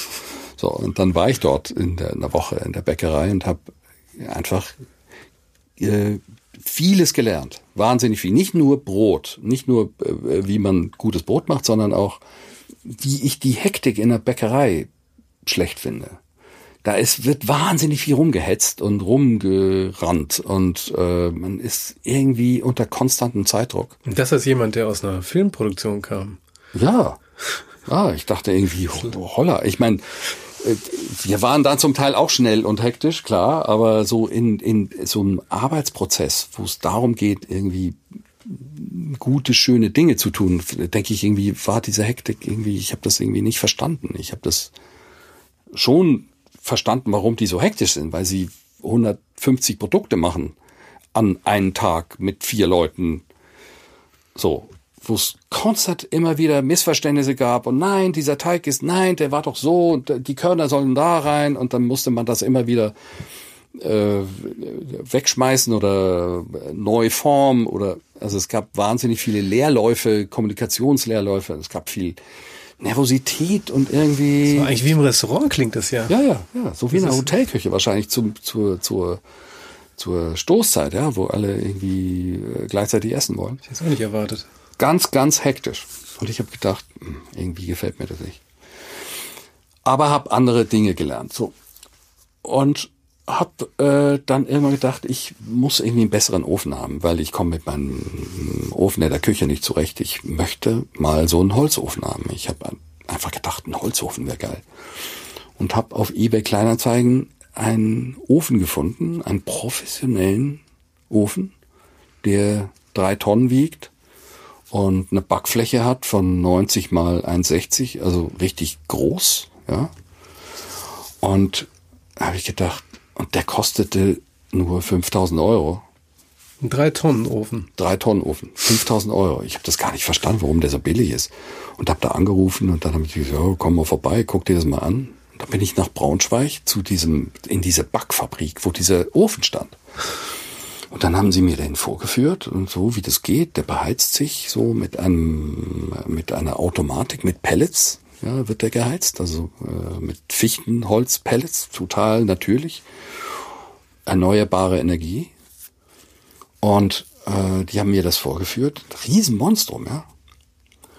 Und das hat sich wohl für die so gerechnet, ja. Die haben, die haben den schon abgeschrieben gehabt und die haben mir das verkauft zum Buchwert. Ja? Irgendwie 5000 Euro.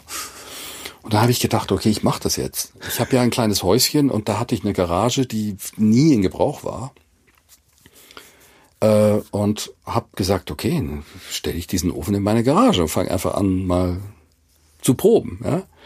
und habe dann Transport bestellt. Da kam ein Kran, ja, riesig wurde der da reingehieft und äh, ich habe da mit meiner Freundin noch einen riesen Schornstein gebaut. Ich wollte so. gerade fragen, was sagt eigentlich die die Nachbarschaft? Die, ja, die Nachbarschaft oder die Freundin oder so. Also das ist ja. Nein, die sagte. So, jetzt spinnt er komplett. Na ja, ja, ja. Die, die, die, haben ja alle gedacht. Also jetzt hat er voll einen an der Klatsche. Und die Nachbarn, ja, die haben dann diesen Schornstein gesehen, der plötzlich irgendwie im Wohnquartier äh, sechs Meter hoch ragte. So ein, so ein, so ein, so ein glänzendes Metallteil, ja, was da plötzlich stand. Und ich habe dann denen gesagt, äh, das ist nur vorübergehend und ähm, ihr könnt natürlich auch Brot haben, weil jetzt kann ich Brot backen und so. Und die waren dann alle fein damit und äh, das gab auch kaum Emissionen. Ja, das ist, wenn der Ofen brennt, dann braucht es nicht raus. Praktisch nicht. Ja. praktisch nur der Luftzug, ja, damit das Feuer brennen kann und damit dieser Luftzug da ist. Ja. Aber kaum Emissionen. Dann habe ich also gebacken. So, und gleichzeitig wurde es dann so ein bisschen mühsam mit meinen Filmproduktionen. Also es, es wurde weniger erstens mal, ist ja auch irgendwie klar. Ich war mittlerweile kurz vor 60 oder ich war schon 60 äh, in einer Branche, wo die Leute immer jünger werden. Äh, da mache ich als Regisseur, der 60 ist, auch nicht mehr allzu viel Sinn. Und ich habe gemerkt, okay, die Luft wird langsam dünn und gleichzeitig werden die Jobs immer mühsamer und gleichzeitig merkte ich, dass ich mit diesem Brot echt äh, eine schöne Sache hatte. Ich wusste nur noch nicht, was ich damit mache. Und äh, so fing das dann praktisch in 9, 2018. Das war eigentlich so das Jahr, wo ich dann tatsächlich anfing zu überlegen, was mache ich draus, wenn ich jetzt nur Brot machen möchte. Was, wie mache ich das? Und habe mir dann so ein Konzept zurechtgelegt. Das ging eigentlich relativ zackig. Ich wusste, ich mache nur ein Brot. Das, was ich kann. Ich will nicht Croissants und Nussecken und äh, äh, Franzbrötchen und äh, Hefezopf machen, sondern ich will das Brot machen, worauf ich ein Leben lang gewartet habe. Schweizer Bürli. Dieses Schweizer Bürli. Das will ich machen. Nur das. Und ähm, will mal sehen, wie das überhaupt ginge. So und bin zur Handelskammer und habe gesagt: Guten Tag, Christian Ebi, ich möchte gerne ein Brot herstellen, ein Holzofenbrot, traditionellst hergestellt, ehrlichst vom feinsten Bio-Qualität, äh, im Holzofen gebacken, Sauerteig lange geführt. Was muss ich da machen? Ja, hat man mir gesagt, da muss ich ähm, eine Ausnahmebewilligung beantragen bei der Innung. Ähm, und dann habe ich gesagt, aber ich habe keine Backstube, ich habe nix. Ich, ich wohne, ich mache das bei mir zu Hause in der Küche, ja, und back das in meiner Garage. Ja, ja, das verstehen wir schon. Sie wollen ja eine Ausnahmebewilligung, damit Sie dann eine kleine Backstube machen können, damit Sie das professionell, professionell machen können. Ja, genau. So, also habe ich mich angemeldet zu dieser Prüfung und dann kamen eines Tages zwei Bäckermeister von der Innung. Da haben sich das angeschaut bei mir in der Küche. Mhm und in meiner Garage. Und ich habe denen gezeigt, meine Notizen, ja, über Jahre gemacht. So sah das Boot vor drei Jahren aus und ich habe alles fotografiert und dokumentiert und habe mir gesagt, okay, jetzt verändern wir das und hier ein bisschen so und hier ein bisschen weniger davon und hier mal so und so. Habe das dokumentiert in einem dicken Ordner. Und das habe ich denen gezeigt und dann fanden die das total geil, ja. Und haben gesagt, okay, also haben das Brot probiert, schmeckte hervorragend Okay, ich glaube, das macht Sinn. Okay, haben das abgenickt und haben mir diese Ausnahmebewilligung gegeben. Und damit konnte ich eine Firma gründen. Das ist aber auch wirklich coole, coole Aktion eigentlich von denen, weil das ist ja auch Konkurrenz, die sich da schaffen. Ja, ja.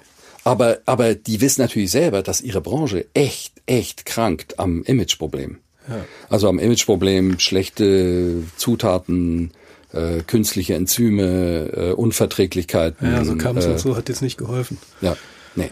Also das, die wissen schon, dass die Branche ein Imageproblem hat und im Moment, wo einer kommt und das handwerklich macht, traditionell, so ja. wie es damals immer war, fanden die das unterstützenswert. Ja. Genau. Und außerdem einer, der ein Brot macht, ich meine, der konkurriert ja nicht in der Bäckerei. Ja, stimmt. Ja. So. Also auf jeden Fall ähm, war das dann äh, die erste Maßnahme und als ich das dann wusste, habe ich gesagt, okay, wie, wie, mache ich es jetzt ganz genau? Also ich habe dann gedacht, okay, ich will das Brot verkaufen am Markt. Ich brauche einen Marktstand. Ja, ich will das, ich will nicht einen Laden. Es kam mir alles viel zu groß vor. Ja, ich habe mir gedacht, ich mache das ganz klein, ganz klein. Ein Marktstand, ein Meter soll der sein, mehr nicht, weil der Marktstand soll so klein sein, dass es Sinn macht, dass da nur ein Brot liegt. Ja. Bei zwei Meter wird man schon sagen, aha, wo sind die Croissants? Ja. Oder was auch immer. Oder das Dinkel-Nussbrot. Nein, es war ein Stand von einem Meter und den gab's nicht. Ich hab gedacht, ich kann den kaufen im Internet. Aber nirgends gab's einen ein Meter Stand zu kaufen. Also habe ich ihn selber gebaut. Ja, mit so ein kleines Modell. Ach so, du meinst den Stand den selbst? Den Stand selbst, so, den, den Marktstand. Den Platz. Äh, den nein, nein, nein, nein, den Marktstand. So, ja, also da muss ja irgendwo, das Brot ja, muss ja irgendwo liegen. Und da gibt es dann so Regeln wie beim Isemarkt, das muss ein Dach haben, damit die Tauben nicht drauf scheißen. Und es muss ein Spuckschutz her, so damit die Leute das nicht anspucken. Äh, und alle diese Dinge. Also habe ich mir einen Stand gebaut, selber. Und äh, wusste, okay, also das ist der Vertrieb, ist also Marktstand. Äh, ich muss einen Namen haben für das ganze Ding und ich muss eine Verpackung haben. Hm. Und als Verpackung habe ich mir dann ausgedacht, das muss so sein wie in meiner Kindheit, wenn ich Brot geholt habe in der Dorfbäckerei, die haben das immer so eingeschlagen in der Bäckerseite. Hm. So eingedreht. So. Und äh, nicht Tüten und Zellophantüten und so ein Scheiß, sondern einfach eine Brotseite. Das dreht man da rein und das ist es dann. Ich wusste aber, das Brot sieht so archaisch aus. Es ist so, sieht aus wie ein Höhlenbewohnerknüppel. Ja, so einfach total äh, ein Urobjekt irgendwo. Das braucht so eine zeitgeistige Komponente dazu. Ja, und da habe ich gedacht, okay, diese Brotseite, die muss eine Farbe haben. Diese Farbe, diese Farbe muss das Signal geben, aha, das ist ein Brot, das heute gemacht wird und heute konsumiert wird. Ja, das ist, das hat was zeitgeistiges. Ja, das muss das ja. haben. Äh, und habe dann eines Nachts kam mir äh, die Idee, dass ich dieses Kardinal Pink haben möchte, was die Kardinäle immer haben. Ne? Also wenn man so sieht, wenn sie den Papst wählen, dann sind alle diese Kardinäle da mit diesem schrillen Pink. Mhm. Ja, diesem scharfen, kühlen, schrillen Pink. Und ich habe gedacht, das wäre doch geil, das wäre doch ein geiler Gegensatz. Ja. Und habe äh, versucht, äh, das zu finden. Ja, das gibt's natürlich nicht auf dem Markt. Keiner hat so, ein, hat so eine pinke Brotseite. Es ja. muss ja auch Lebensmittel echt sein. Ja, man schlägt ja ein Lebensmittel damit ein. Also kann ich nicht zum Blumenladen und mir eine Blumenseide kaufen. Hm. Geht also nicht. Also habe ich dann gedacht, okay, muss man das herstellen lassen. Ich habe so Fabriken angerufen, die äh, Seide herstellen. Und die haben gesagt, ja, das können wir alles machen. Wie viel, wie viel Eisenbahnwaggons wollen Sie denn bestellen? Okay. Klassische Anfrage bei 50.000 äh, Papierbögen. Ah, nee, da, pff, nee, nein, geht natürlich nicht. Das ist, war unmöglich, das herstellen zu lassen, weil eben meine Menge so klein war. Und daraufhin wusste ich, okay, ich muss jetzt einfach jemand finden, der dieses Papier schon hat. Und habe natürlich gesucht und gesucht und gesucht und gesucht und ein halbes Jahr gesucht und natürlich keinen gefunden. Entweder war das rosa zu rosa, zu schlaff, zu blöd, äh, zu dick, äh, oder es war nicht lebensmittelecht oder was auch immer. Und irgendwann bin ich mit meiner Freundin in Bordeaux im Sommerurlaub und wir stehen im Supermarkt und sie nimmt so eine Melone aus dem Regal und sagt, sag mal, das ist doch genau das Papier, was du suchst. Ja. Da war das so eine Melone aus Cavaillon. Das ist eine Stimmt, Kooperative. Die, so ein Papier ja, auch, ja. die haben dieses pinke Papier. Und sie hat gesagt, das ist doch genau das, was du suchst. Und ich sag, genau das ist das, was ich suche. Also habe ich mich ja. da durchtelefoniert zu denen und nochmal über fünf Ecken bin ich dann zu dem gekommen, der das Papier auch wirklich bestellt und weiß, wo es herkommt. Und dann habe ich die Fabrik angerufen und auch da musste ich 15 Mal irgendwie rumgereicht werden, bis ich bei dem Mann war, der dieses Papier kennt, der mir sagen kann, jawohl, ist zu haben, so teuer, ich kann es auf das Format schneiden. So, und dann habe ich das, äh, habe ich das dort bestellt. Das ist aber auch irre, weil das ist genau so ein Ding, das wird auch, glaube ich, keiner ohne jetzt Werberhintergrund oder Marketinghintergrund wird es, glaube ich, machen. Also, weil ich glaube, ja. 99 Prozent, also, oder ich würde fast sagen, jeder andere Handwerker, der jetzt nur aus der Bäckerbranche kommt, ja. Der hätte zwischendurch 500 Mal gesagt, ja gut, dann nehme ich das andere. Genau. Genau. Weil das ist, und weil das, das war ja das Faszinierende, weil der, der Laden, der ist ja wirklich, der ist bei mir zu Hause gegenüber, muss ich dazu sagen, und der, es ist wirklich absurd klein. Das ist wirklich ein Schaufenster, vier Quadratmeter, komplett schwarz und da liegen halt diese rosa Bögen immer auf diesem Tisch und im Fenster liegen die Brote. Und ich fand es so irre. Also da war der, also du hast ja aufgemacht und dann waren da wirklich 50 Meter, 100 Meter Schlange teilweise da vor der Tür. Ich denke gesagt, das ist ja totaler Wahnsinn. Das ist ja, der macht ja alles richtig. Also was so vom vom Marketing äh, her, wo ich dann dachte, das ist ja total irre. Also wie man so viele, also auch so durchaus so so Hipster Dinge einfach auch also genau abhakt, also ohne dass man wahrscheinlich sogar zufällig, wo ich da total habe, zufällig. Das war total zufällig.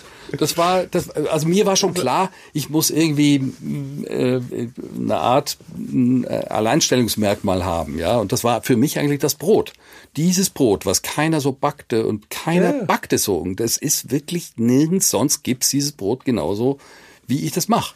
So viel ich weiß. Muss ja auch sagen, dass das ein, ein Brot, was jetzt kein großer Leib ist, kostet ja haarsträubende fünf Euro, muss man dazu sagen. Ja, ja. Also der ist ja, und wie man das auch zum Thema Marketing, Produkte einfach sehr, sehr teuer sind, dann hat man ja diesen psychologischen Effekt, dass man sowieso automatisch schon mal besser findet, weil man will ja jetzt nicht fünf Euro für Mist ausgegeben ja, haben. Genau, genau. Also das kommt ja auch noch, das, das passt so alles zusammen. Aber auch das geht nicht auf, wenn das Brot nicht gut wird. Nee, natürlich. Das würdest du dann sagen, was, fünf Euro für so einen Schrott? Ja. Nee, dann kommen die nie wieder. Und, und äh, wir haben wirklich viele Leute, die wiederkommen und ja. eigentlich sagen, das macht süchtig, das ist, das ist Suchtstoff. Ja? Hast einen Waffenschein für das Brot. Ja, Habe ich auch schon gehört. Also das ist, das funktioniert. Also das Produkt funktioniert wirklich hervorragend. Und das mit dem Preis ist nun tatsächlich so, dass wir so brutal aufwendig arbeiten, dadurch, dass wir äh, das teuerste Mehl nehmen. Das muss man sich so vorstellen, dass Bi es ist ein Biomehl, erstens mal, Biolandqualität, ja, also Bio ist ja auch nicht Bio, aber Bioland äh, Qualität setzt eine eine gute Qualität voraus. Dann ist es aber auch so, dass es ähm, auch in Biolandqualität gibt es zwei Qualitäten. Es gibt die nicht so gute Qualität von Korn und es gibt die beste Qualität von Korn, die sich dadurch auszeichnet, dass sie besonders viel Klebeanteil hat. Ein Klebeanteil von, von knapp 30 Prozent und mehr. Und das sind wirklich die besten, besten Chargen dieses eh schon hochstehenden Mehls.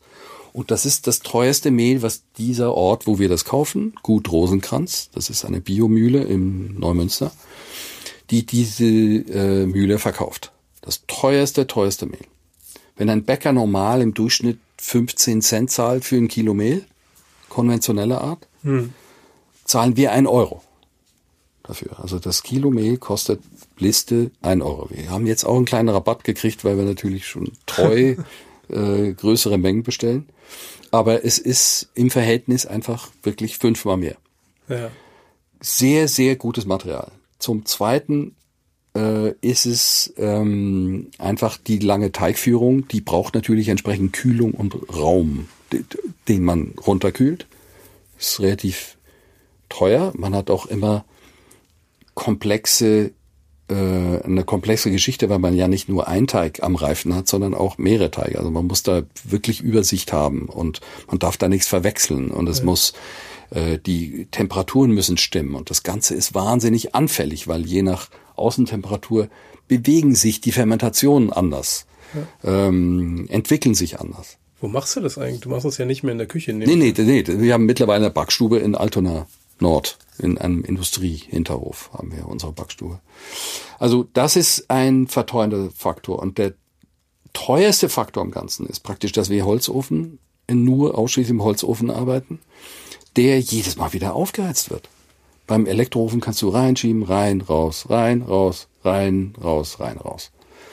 Bei uns rein, backen, raus, halbe Stunde aufheizen. 40 Minuten zum Teil, je nachdem. Dann kannst du wieder reinschieben. Du hast 40 Minuten tote Zeit, wo du eigentlich nicht backen kannst, wo der Ofen einfach aufheizt. Jetzt haben wir einen zweiten Ofen. Jetzt können wir schon so ein bisschen mit dem zweiten Ofen, wenn der eine aufheizt, kannst du wenigstens im anderen backen. Aber das ist eine relativ kleine Backfläche. Mhm.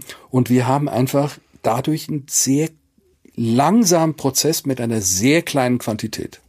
Hm. Hast du den zweiten Ofen eigentlich auch wieder so günstig geschossen? Äh, nicht ganz so günstig, günstiger, nicht ganz so günstig.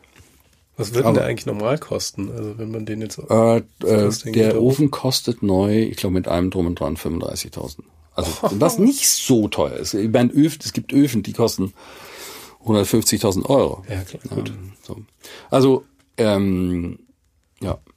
Also das der langsame Prozess, also das ganze, ganze langsame, kleine, traditionelle, gutes Material, lange Fermentation, das kostet natürlich ja. Unmengen mehr als das, was Großbäcker nehmen. Also wenn du, Aber wenn ich bei Rewe bei uns in der glaub, Nachbarschaft, kostet eine Stange auch 3,80. Ja, ja, klar. Und das ist dann zwar ein Biobrot, aber es ist halt irgendwie maschinell hergestellt, so Großbäckerei, 3,80 da muss ich sagen, sind fünf Euro für ein rein handwerklich gemachtes Brot, was so, also in diesem Weg und man kennt den Eigner und ja, ja. man weiß, dass das ist es jetzt, ist vertretbar. Aber dann hast du ja jetzt, dann kam ja auch relativ schnell nach der Eröffnung wurde dir dann ja auch schon die Bude eingerannt. Ne? Das ist ja wie.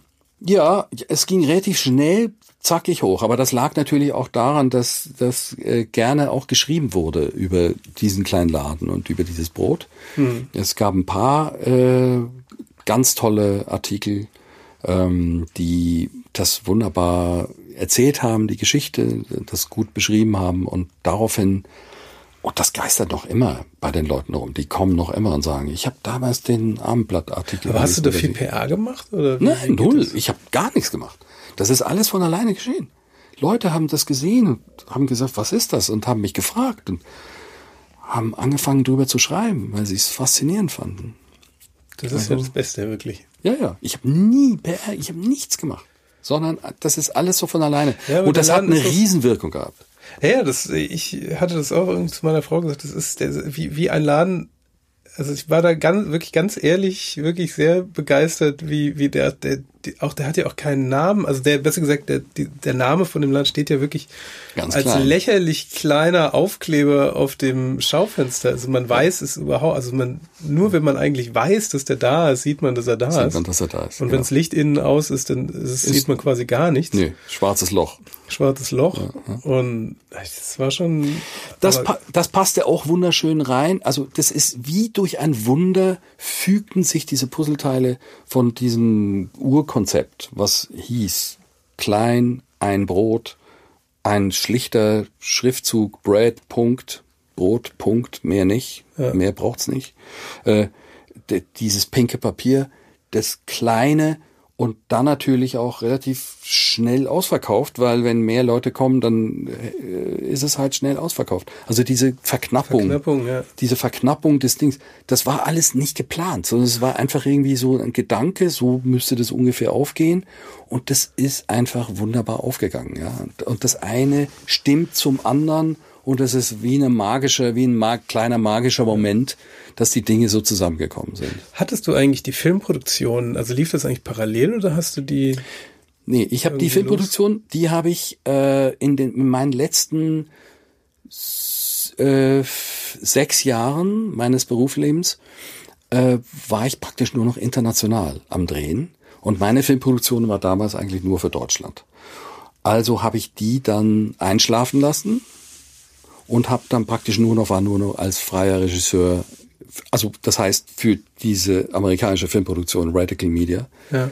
äh, war ich dann unterwegs und habe praktisch als, als Regisseur dann international gearbeitet. Also ich hatte keine Filmproduktion mehr, sondern war praktisch allein äh, als ja. Selbstständiger unterwegs. Ja, ja.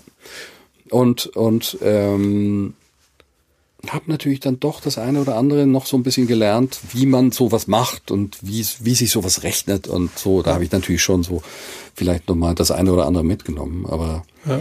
Ähm, ja. Ich befürchte, ich muss langsam, ich habe gerade auf die Uhr geguckt und habe gerade gemerkt, mein, mein äh, neues Konzept, keine Fragen hier in der Hand zu haben, führt dazu, dass ich haarsträubend überziehe. äh, ähm, ich, ich könnte noch ewig hier reden, aber äh, ich, ich habe so eine Abschlussfrage, die kommt immer. Ähm, die würde ich auch nochmal loswerden. Und zwar, es gibt die, den Podcast, hier hören ja echt viele, die überlegen, soll ich mal was anderes machen? Die haben so eine Idee im Kopf haben, wie mache ich das? Die eigentlich so in ganz viele sind in ihrer in ihrem Festanstellungsdasein oder in ihrem Job oder wo auch immer total kreuzunglücklich und ja. Wie, was würdest du denen raten? Ja. Was sollen sie machen? Wie eigentlich am besten? Okay. Also, was mir sehr geholfen hat, ist, ich habe mein Leben verkleinert ich sag mal, ein, ein junger Familienvater, der drei Kinder hat, die äh, drei, fünf und sieben sind, für den sowas ganz Neues zu machen, ist bestimmt sehr viel schwieriger als für mich. Meine Kinder waren, gingen gerade aus dem Haus. Ich habe mein Haus verkauft, ich habe mich verkleinert, ich habe meine Kosten runtergefahren und habe mich dadurch natürlich sehr viel freier gemacht, hm. äh, so einen Schritt zu gehen. Das kann natürlich jeder auch tun. Man kann sich Freimachen von gewissen Routinen, die Geld kosten. Man kann sich extra klein setzen, damit man eine innere Freiheit und auch eine materielle Freiheit gewinnt, was Neues auszuprobieren. Wo es dann nicht sofort ins Mark und Bein geht, wenn es nicht funktioniert.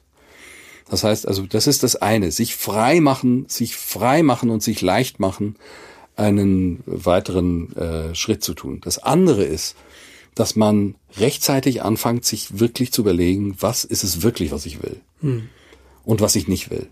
Also sich frühzeitig klar zu machen und einen Plan und sich das gut zu überlegen. Wie gesagt, ich hatte auch, ich wusste, es ist was mit Essen und ich dachte, ist es das? Hm, ist es das? Und ich habe jede Idee bestimmt eine ganz geraume Zeit verfolgt, bis ich gemerkt habe, nein, das ist mir zu viel. Ich bin kein Gastronom. Nein, das ist mir auch, das stimmt nicht ganz genau. Da ist das Risiko zu groß. Da sind die Investitionen zu fett. Das kann ich mir nicht leisten, will ich mir nicht leisten und so weiter.